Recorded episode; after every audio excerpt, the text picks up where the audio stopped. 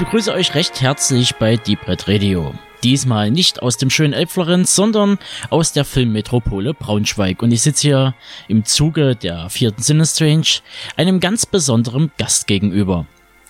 Clemens ist einer der Mitorganisatoren des Braunschweig International Film Festival und dieses widmet Anfang November als Teil eines großen Programms Howard Phillips Lovecraft, dem Meister des kosmischen Horrors und der namenlosen Schrecken, eine kleine Werkschau. Dabei wird es sich, passend für ein Filmfestival, um dessen filmische Erben in Bild und Ton drehen. Doch bevor wir genauer darauf eingehen und das Programm etwas beleuchten, möchte ich noch etwas zur Persona Clemens und dem Werdegang des Braunschweig International Film Festivals erfahren. Also Clemens, stell dich mal kurz vor. Ja, hallo Tobi, das ist total nett, dass du mich als ähm, Mitorganisator, Mitveranstalter vorstellst. Ich muss das ganz kurz für unsere Hörer relativieren. Ich bin ehrenamtlicher Mitarbeiter. Es ist so, dass wir einen Verein von ungefähr 30 Ehrenamtlichen haben und dann haben wir ein hauptamtliches Team mit unserem Festivaldirektor Michael P. Aus, der das Festival organisiert und wir unterstützen ihn dabei ein wenig. Ja, ich selber bin äh, seit 1995 dabei. Ich bin als Zuschauer aufmerksam geworden 1991 auch durch eine Genreveranstaltung und zwar durch Pré-Noir. Das war eine Reihe, die eben die Wurzeln des Film Noir vorstellte und ich selber konnte dann gelegentlich auch schon mal eine Genre-Retrospektive machen und zwar The Cinema of Nightfall, die Schattenwelten des Jacques Tourneur 1998 und Female Vampires im Jahr 2000. Ja, das ganz kurz zu der Geschichte des Genrefilms beim Filmfest. Der Schwerpunkt liegt bei uns aber ganz klar auf zwei anderen Bereichen. Und zwar, wir haben einen Schwerpunkt auf europäischem Kino, insbesondere europäischem Nachwuchsfilm. Wir haben den Preis der Heinrich, der eben für ein solches Werk verliehen wird. Und dann haben wir einen zweiten Schwerpunkt. Das ist die Filmmusik. Wir beleuchten seit 2001 täglich nicht täglich, aber jährlich die Beziehung von Musik und Film. Ja, und ich freue mich, dass wir in diesem Jahr also erneut einen Genreschwerpunkt haben, über den wir sicherlich noch sprechen werden. Ja, da lass uns dann gleich mal ein Auge drauf werfen. Ihr habt euch ja für einen Schriftsteller entschieden, der im Gegensatz zu anderen Vertretern der American Gothic Fiction hierzulande im Laufe der letzten Jahre durch Verfilmungen, Pen and Paper und der ständig wachsenden Game-Industrie an Popularität gewann. Darum erstmal die Frage, wie kamt ihr, oder besser gesagt du, zu und vor allem auf Lovecraft? Ich habe, denke ich, wie viele äh, junge Leute äh, seine Werke gelesen. Also zumindest war das so in meiner Zeit. Ich bin aufgewachsen in den 80er Jahren, war das also gar nicht so ungewöhnlich, seine Werke zu lesen.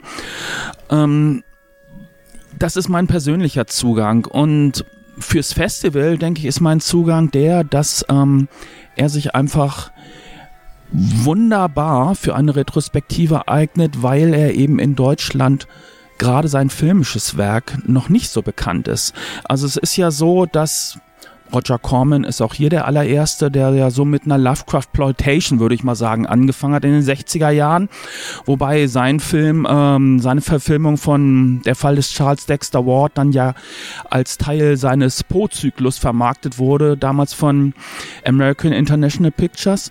Naja, und dann gab es in den 80er Jahren, gab es so einen Höhepunkt mit den Sachen von Reanimator und From Beyond von Stuart Gordon, wobei ich sagen muss, ganz herzlichen Dank an Cape Light und an die OFDB Filmworks, die also vorbildliche DVD-Blu-ray-Editionen davon erstellt haben.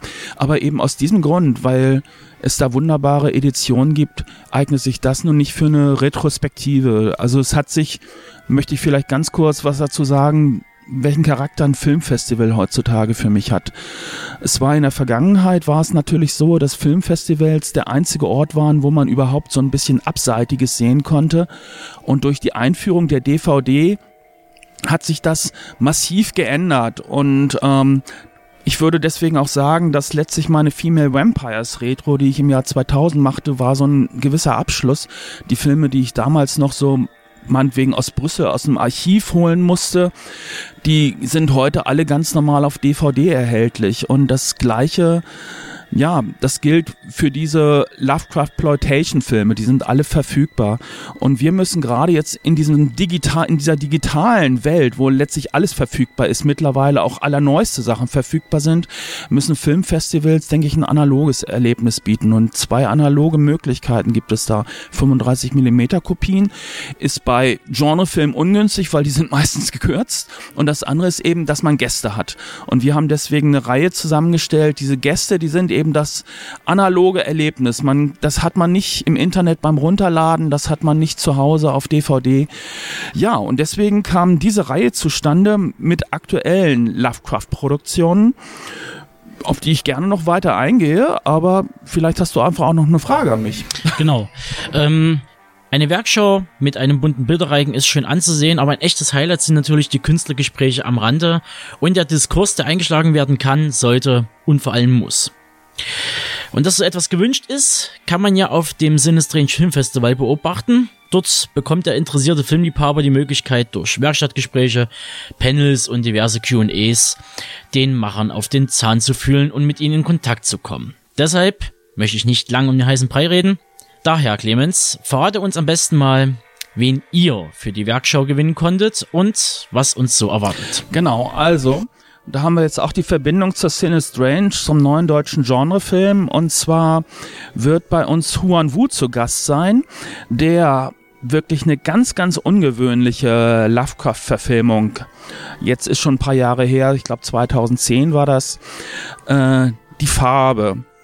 Man kann sich als Lovecraft-Kenner denken, auf welchem Kurzroman der Film basiert, ne? The Color Out of Space.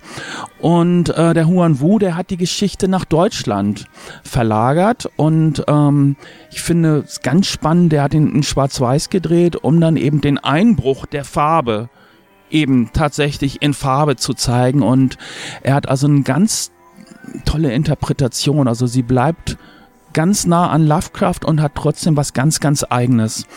Ja, dann ein weiterer Gast, Ach ja, man muss noch erwähnen, dass Huan Wu ähm, sein neues Projekt, an dem er arbeitet, ähm, die Traumlande, auf Lovecrafts Traumlandezyklus ähm, basierend, wird er also auch bei uns erste Bilder zeigen. Ich denke, das ist auch noch ein Grund, sich auf den Weg nach Braunschweig zu machen.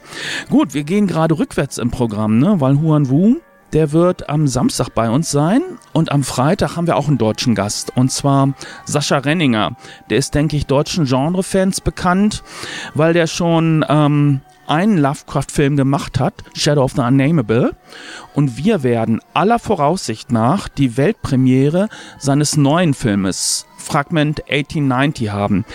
Es könnte auch sein, dass es nur die Europapremiere ist, aber lasst euch überraschen, ich habe es im Gefühl, das wird funktionieren mit der Weltpremiere. Gut, ähm, und außerdem am Freitag und da sind wir bei den Gästen aus den Staaten, nach denen du gefragt hast, Andrew Lehman. Ich weiß nicht, ob man den äh, unseren Hörern überhaupt vorstellen muss. Ähm, du schüttelst mit dem Kopf, aber ich hoffe ja, dass sich auch Leute diesen Podcast anhören, die vielleicht mit der Materie noch nicht so vertraut sind. Und zwar Andrew Lehman ist gemeinsam mit Sean Brenny einer der Begründer der H.P. Lovecraft Historical Society. Und die ursprünglich in den 80er Jahren gestartet. Ähm, als Lovecraft-Rollenspieler. Die haben halt Cthulhu Lives, das Rollenspiel gespielt und dafür haben sie dann angefangen, sich Requisiten zu bauen und die dann auch zu verkaufen. Und die machen inzwischen machen die ganz tolle Radiohörspiele so im Stil so der 30er Jahre. Und sie haben auch zwei ähm, Lovecraft-Verfilmungen gemacht, die sind meiner Meinung nach der Goldstandard. Also einmal The Call of Cthulhu, schwer auszusprechen. Ähm, der die Geschichte ist 1926 geschrieben, 28 erschienen und entsprechend haben die den Film als Stummfilm inszeniert, so als ob er damals erschienen wäre, wie das die literarische Vorlage. Also total spannend und faszinierend. Und jetzt gehen wir rückwärts. Am Donnerstag zeigen wir den anderen Film ähm, der beiden. Der basiert auf einer Vorlage die 1931 geschrieben wurde und entsprechend ist es dann eben auch im Stil eines frühen Tonfilmes. Das ist der The Whisperer in Darkness. Den hat Sean Branny Regie geführt, aber wie das so ist, man kann sich natürlich als Festival auch nicht so viele Gäste aus den Staaten leisten. Wir haben den Andrew Lehman, der ist eben Produzent, Drehbuchautor und ich denke, man muss ganz ehrlich sagen, mit den beiden ist das so, die sind so wie die Coen-Brüder, die machen eigentlich beide alles. Und äh, von daher ist das wunderbar, wird der Andrew Lehman sowohl Donnerstag und Freitag über beide Filme berichten. Ja, außerdem zeigen wir und das ist ein Film, der mir persönlich sehr am Herzen liegt, weil er meiner Meinung nach ähm, die Grundlage überhaupt für diese Reihe bildet. Und zwar ist das Cool Air.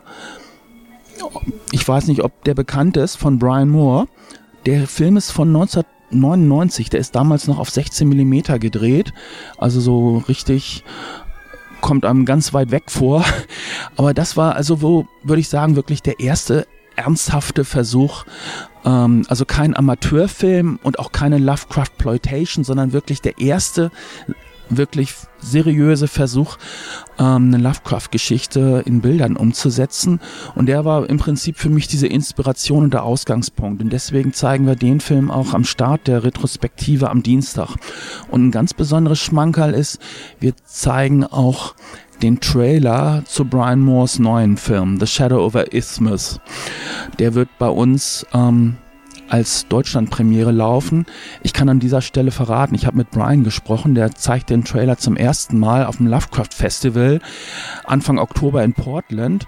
Und ich habe ihn gefragt, sag mal Brian, wann wirst du den auf YouTube stellen? Und er fragt, ja, wann ist denn euer Festival? Da meine ich ja, Anfang November, okay, halte ich so lange zurück. Auf diese Weise wird das also bei uns eine Deutschlandpremiere und Brian wird den erst am Tag danach auf YouTube hochladen. Gut.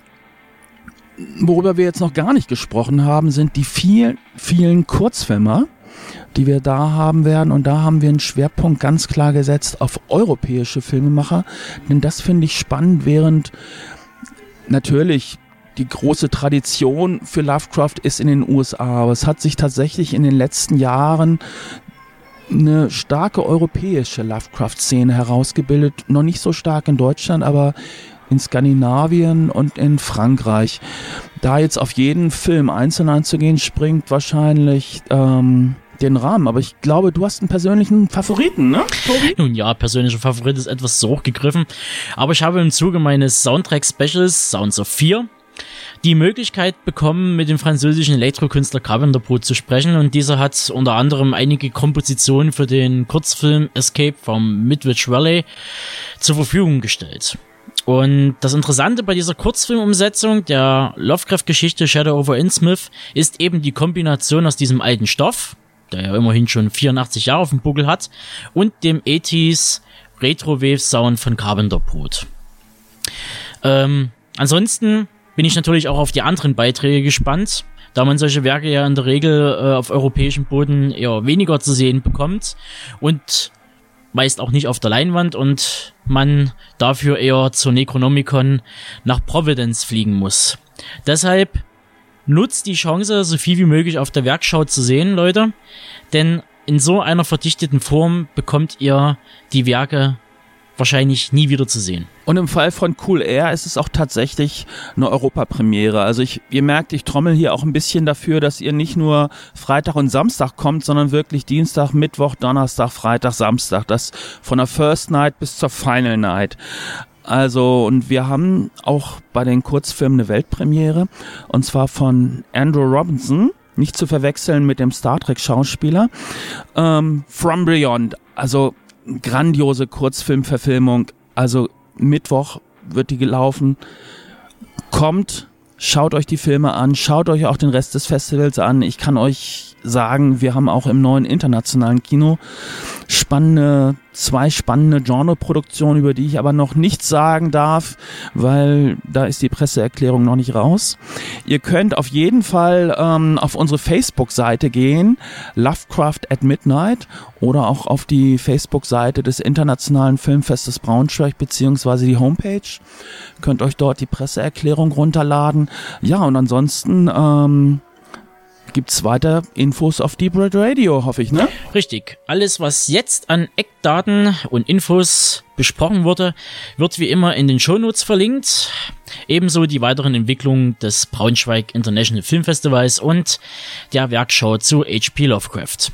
Und mir bleibt nur zu hoffen, dass wir uns die Tage über den Weg laufen. Sprecht uns an, teilt euch mit und vielleicht können wir die Veranstalter davon überzeugen, dieser Werkschau viele weitere Folgen zu lassen.